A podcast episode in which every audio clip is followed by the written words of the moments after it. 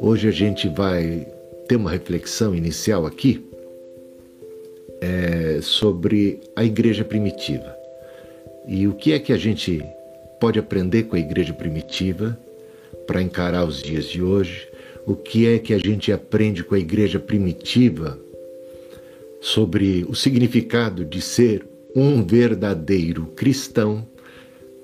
A igreja primitiva tem muito a nos ensinar. E se a gente começar a estabelecer um contraste, como é que viviam, como é que agiam, como se comportavam, que valor davam às reuniões, aos cultos, à palavra, à oração, aqueles cristãos primitivos com os cristãos do dia de hoje, dos dias de hoje, o que é que você acha que vai acontecer?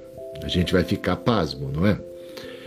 A discrepância, a distância entre aquilo que era a igreja nos seus primórdios e o que é hoje é algo assustador.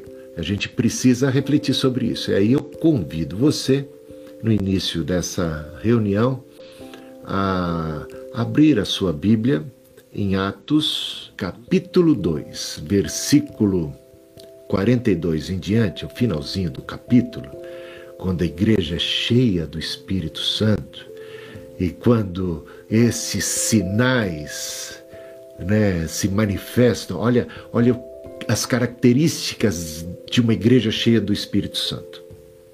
Aqui a gente vê os três mil que foram convertidos e batizados naquela ocasião começaram a se comportar da seguinte maneira.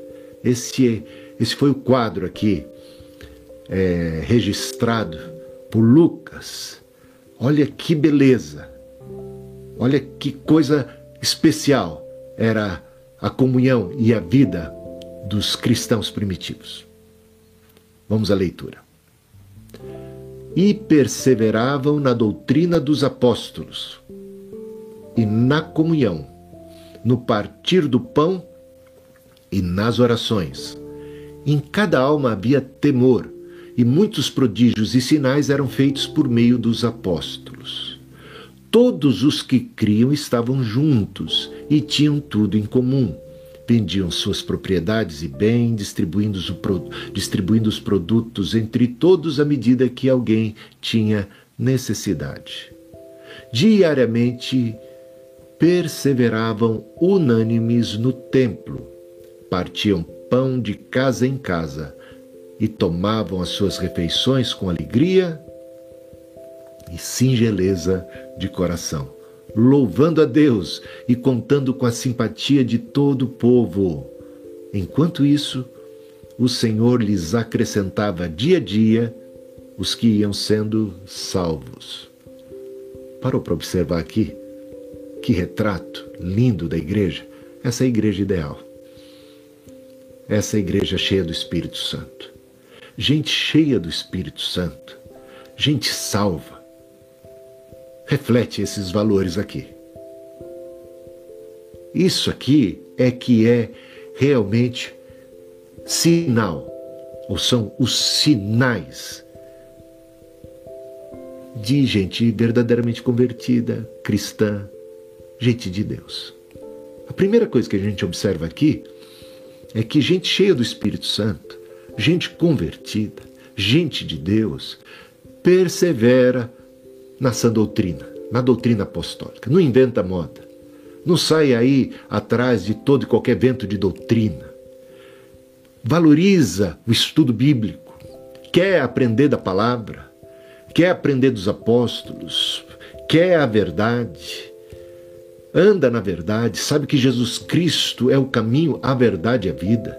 Então, fugir dos falsos profetas, fugir dos embusteiros, daqueles que dizem muitas vezes aquilo que a gente quer ouvir e não aquilo que a gente precisa ouvir, que falam da sua cabeça e não das escrituras sagradas, que torcem as escrituras sagradas a seu bel prazer.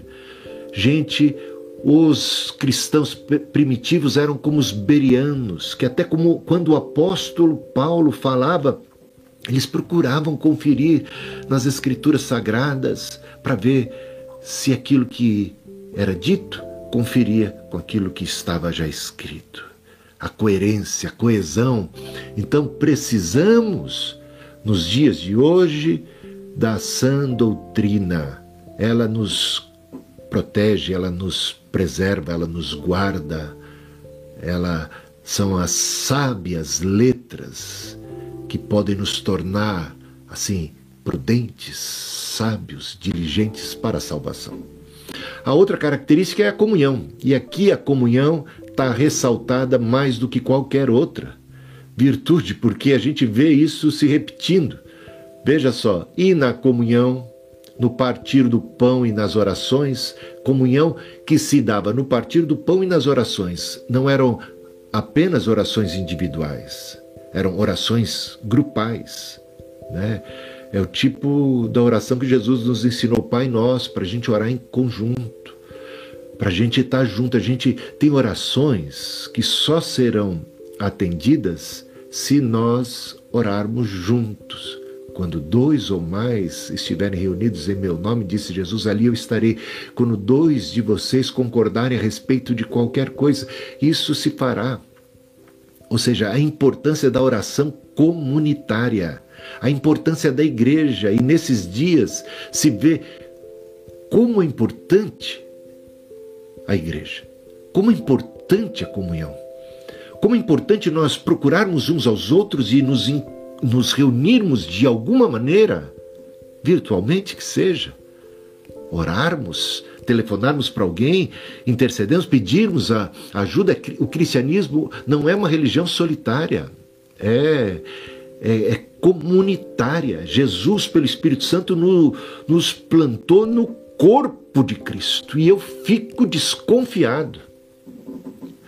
E há razões para isso, de todos aqueles cristãos que desprezam a comunhão, que desprezam a congregação, que desprezam a igreja. Isso é, é algo inconcebível à luz das Escrituras Sagradas. Não deixem de congregar como é costume de alguns. Congreguem, busquem a comunhão. Veja só aqui a comunhão no partir do pão e nas orações, a comunhão que a gente vê, versículo 40, 44, todos os que criam estavam juntos e tinham tudo em comum. E aqui a questão da solidariedade, né? dentro, des, dentro desta comunidade, dentro deste grupo de cristãos, uma solidariedade. E a gente tá para encarar agora dias muito difíceis, onde essa solidariedade vai se fazer muito necessária em a gente não olhar só o nosso lado e não ver só a, aquilo que é o nosso interesse, em buscarmos com sensibilidade atender às necessidades dos nossos irmãos. Em primeiro lugar, começa pela casa de Deus isso, né? A gente procurando resolver os problemas dos que estão mais próximos a nós da nossa família da fé. A solidariedade dentro da família da fé que depois se estende para os de fora. Mas se a gente não for capaz de cuidar de nós mesmos, daqueles que estão mais próximos, mais chegados, o que dirá dos que estão fora desse contexto? Então, começando por nós, dentro da nossa própria casa, se estendendo para os irmãos da família da fé, solidariedade, né? Preocupação em atender às necessidades uns dos outros.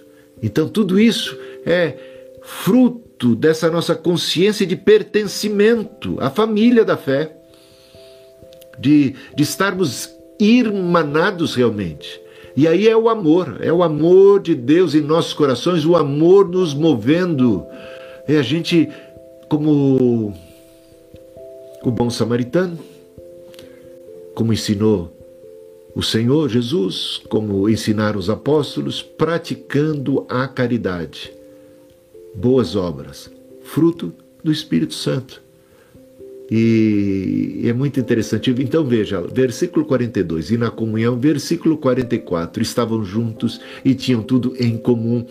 Versículo 46, diariamente perseveravam unânimes no templo coisa que hoje a gente não pode fazer, né? Ao ir a um, um local e fazer agrupamento, tem crentes, tem pastores que infelizmente estão levantando a bandeira do direito constitucional, da liberdade religiosa. Gente, não se trata disso, não é aqui uma questão do direito. A gente precisa ter uma consciência social e, provisoriamente, deixar de congregar fisicamente, mas podemos congregar de outras formas, virtualmente, tá? É momento crucial. A ciência a medicina, os governos mais respeitáveis do mundo estão tomando medidas radicais para impedir aglomeração e de repente pastores, igrejas querendo contrariar isso. Não se, não se faz isso. Nós, como igreja, deveríamos ser os primeiros a dar o exemplo. E é tão triste ver alguns argumentos que nesse sentido, infelizmente, ah, falam que é importante a questão financeira. Então, eles estão dando à questão financeira uma importância, eu não nego que seja importante, né? mas estão dando à questão financeira uma importância acima da questão da vida humana. E é isso me faz lembrar daquela passagem em que Jesus liberta o endemoniado gadareno, que possuído de uma legião, os demônios, uma legião de demônios saem dele e vão parar numa manada de porcos que se precipitam e morrem. Os donos dos porcos e outros comerciantes mas ficaram indignados com Jesus Cristo e expulsaram a Jesus de sua cidade. Jesus foi de, declarado por eles persona não, não grata e colocado para fora. Expulsaram Jesus de suas vidas e suas cidades. Por quê? Porque eles valorizaram muito mais os porcos e o que eles significavam economicamente, é claro, do que uma alma. E da perspectiva de Jesus, uma vida, uma alma, uma vida, a vida humana vale muito mais que mil porcos, dois mil porcos, milhares de porcos. Então, a prioridade, se temos que escolher, entre questão financeira e a vida humana, vamos privilegiar a vida e vamos conter isto. Então, isso aqui foi uma um parêntese dentro dessa dessa mensagem, na consideração de que muitas vezes não é possível a gente congregar de um jeito, a gente tem que fazer como faziam os cristãos primitivos quando eles foram proibidos proibidos, porque quando eles tinham permissão, eles iam ao templo. Mas quando eles foram proibidos de ir ao templo e de. Porque Nero e tantos outros governos perseguiram a igreja. E quando eles se viram perseguidos e proibidos, eles deram um jeito de congregar diferente. Eles deram um jeito de se reunir de uma outra maneira. Isso é um exemplo para nós. Eles não deixaram de congregar. E hoje, graças a Deus, nós temos muitos recursos que eles não tinham naquela época. E nós podemos congregar virtualmente. É temporário. É para conter o avanço dessa pandemia que acaba trazendo um colapso para o sistema hospitalar então, todas as indicações dos peritos apontam para a necessidade da gente refrear isso. Então, a sua colaboração, a minha, das igrejas, dos pastores, de toda a sociedade é muito importante nessa hora E com isso estamos dando tempo para que haja uma descoberta de remédios, de vacinas e também é, diminuindo essa, é, é esse, esse avançar, esse solavanco abrupto que, que traz colapso. E assim a gente preserva muitas vidas. Tá bom? Então eu entendo que é saudável. Mas aqui a comunhão é muito importante. Então a gente pode ter comunhão. Estamos tá, tendo uma comunhão agora, não é? A gente está congregando agora. E isso é muito positivo. E também eles partiam pão de casa em casa. Agora a gente não vai poder fazer isso por um tempo. Mas quando puder de novo, a gente volta. Volta a congregar fisicamente, volta a se abraçar, né? É, e também essa comunhão de casa em casa. Ah, eu gosto de, de, estar na casa dos irmãos e das irmãs, gosto quando eles estão aqui em casa, gosto de receber. Essa comunhão é muito importante. Né? E é tão triste ver cristãos domingueiros, cristãos que acham que indo uma vez por semana à igreja, assistindo a, ao culto, já estão cumprindo a sua missão. Aqui, aqui é diferente. Uma igreja do Espírito Santo e a igreja primitiva traz isso para a gente. É uma igreja que busca comunhão, que quer congregar, que quer orar junto, que quer louvar. Veja só, eles louvavam a Deus juntos, uma comunidade que adoradora, que ora, que persevera na doutrina, no estudo, que estuda a Bíblia juntos e que com tudo isso, com essa comunhão maravilhosa, contava com a simpatia de todo o povo. Enquanto isso, o Senhor ia acrescentando dia a dia os que iam sendo salvos. Era uma comunidade evangelizadora, né, que compartilhava. Hoje eu vejo, sabe o que, que muitos cristãos gostam de compartilhar? É piadinha. Nada contra, de vez em quando a gente. Eu até dou risada de algumas. É, eu não sou contra a gente compartilhar piada, mas tem gente que não sabe compartilhar outra coisa. Que é cristão, mas a única coisa que compartilha é piadinha. Isso é uma pobreza espiritual. Para para pensar sobre isso, compara o que era a igreja primitiva com a atitude hoje de muitos cristãos que são vazios da palavra. A boca fala do que o coração está cheio, diz a palavra de Deus. Mas do que é que está cheio a nossa mente, do que é que está cheio o nosso coração, quando aquilo que a gente tem para dizer para os outros e compartilhar para os outros e comentar são coisas frívolas. Sem substância, sem espiritualidade, sem comunhão com Deus Cadê os cristãos evangelizando? Cadê os cristãos falando de Deus? Cadê o discipulado de um a um? Cadê, cadê os grupos de discipulado? Isso é muito importante. Cadê cristãos que têm já mais tempo de experiência cristã se colocando a serviço do reino e liderando grupos, instruindo? Estudando, mergulhando na palavra, na oração e trazendo gente para beber disso. É claro que existem, mas infelizmente não são tantos assim. Olha o número de cristãos que nós temos no Brasil hoje. É espantoso. Crescimento evangélico é espantoso, espantoso e cresce. E tem gente que fica maravilhada com isso. O problema é a qualidade. Quantidade está aí. Quanta gente que é cristã da boca para fora? Cristão nominal, cristão carnal, cristão, mas não é cristão de fato e de verdade, cheio do Espírito Santo, que reflete essas características aqui maravilhosas de gente da palavra de gente que ama a palavra, que valoriza a palavra, que todo dia estuda a palavra de Deus, que não perde oportunidade de comungar, de estar num grupo de comunhão, que quer estar junto, que quer orar.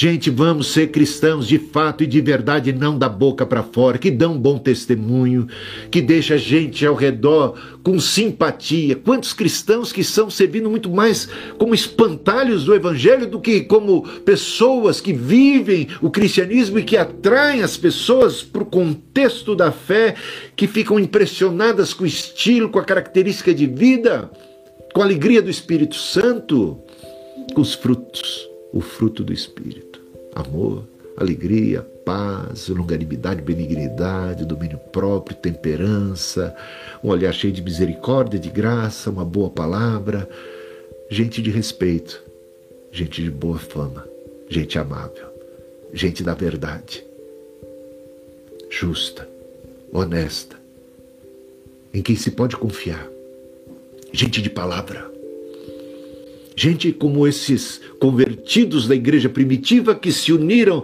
já ao grupo de cristãos mais maduros, apostólicos. Ali estava Maria também. Que mulher! Que exemplo! Que fidelidade! Que humildade! E todas essas pessoas congregando, aprendendo umas com as outras, crescendo na graça e no conhecimento do Senhor. E em momentos que eles vão enfrentar de muita perseguição, de, de muito antagonismo, mas essa igreja era forte. Essa igreja estava edificada sobre a rocha. Era uma igreja que obedecia o Senhor, que seguia o cabeça. Era um corpo unido que tinha Cristo por cabeça. Eu espero com isso ajudar a gente a refletir sobre como é que nós temos sido cristãos, como é que nós temos vivido o nosso cristianismo, qual é o significado da verdade, das Sagradas Escrituras, da doutrina dos apóstolos para nós. Qual é o, o significado da comunhão, da igreja, de congregar.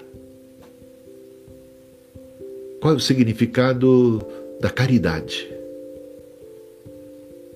De deixar o egoísmo de lado, a mesquinhez de lado, a avareza de lado e não buscarmos apenas o nosso interesse pessoal, o nosso direito pessoal e começarmos a olhar para, para os de fora, para aqueles que estão ao nosso redor, para os que são da família da fé e para tantos quantos pudermos ajudar.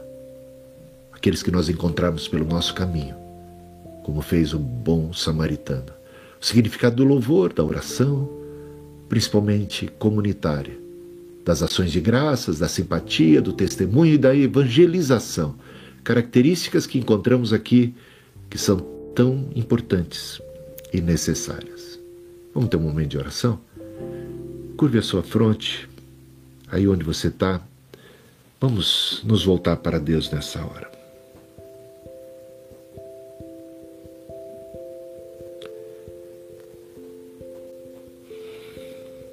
Pai amado, querido,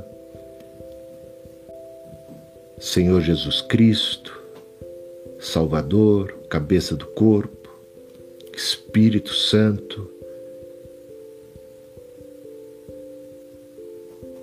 que nos fala hoje, que abre os nossos ouvidos, que abre os nossos olhos, que tenta nos convencer sempre do pecado, da justiça e do juízo, para que nos voltemos para Deus através de Jesus Cristo, que nos fala a respeito da importância das Sagradas Escrituras, da sã doutrina, da unidade, da comunhão, da oração comunitária, em grupo, da unidade do corpo de Cristo, da caridade e também da adoração comunitária. O Senhor busca verdadeiros adoradores que adorem em espírito e em verdade.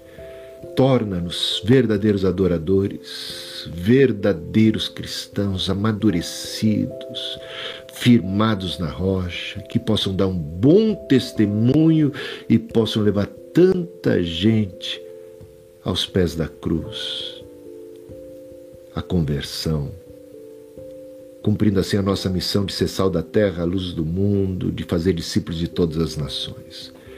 Torna-nos cristãos atuantes. Livra-nos de todo engano, secularismo, as coisas, as boberices da vida, que muitas vezes acabam sendo preponderantes quando deviam ser alguma coisa mais à margem, mais passageira.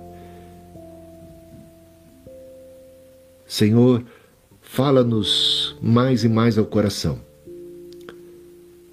Levanta nesses dias um povo santo, zeloso de boas obras, zeloso da sã doutrina, amável, cheio do Espírito Santo, um povo de oração, de louvor, um povo fervoroso, um povo que valoriza a comunhão, a congregação dos santos, a igreja, a sua missão, um povo participativo que contribui ativamente de todas as formas possíveis.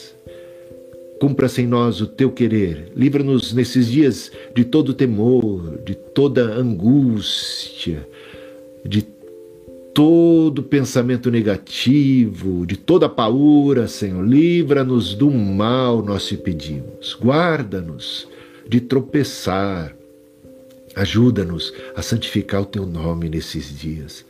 Ajuda-nos a, a ser boca do Senhor para aqueles que estão ao nosso redor, para os nossos familiares, para os nossos amigos. Ajuda-nos a promover a edificação do corpo de Cristo. Ajuda-nos, Senhor ajuda os que estão enfermos, ajuda os médicos, as autoridades, ajuda para que possamos ver a superação desse quadro que é tão complicado, esse cenário que é tão avesso, desfavorável, essa crise que tem tantas facetas. Queremos ver as coisas entrando em normalidade o mais rápido possível. Queremos contribuir para que isso aconteça. Queremos fazer a nossa parte. Abençoa-nos como nação, abençoa o mundo, dá-nos vitória. Em nome de Jesus. Amém.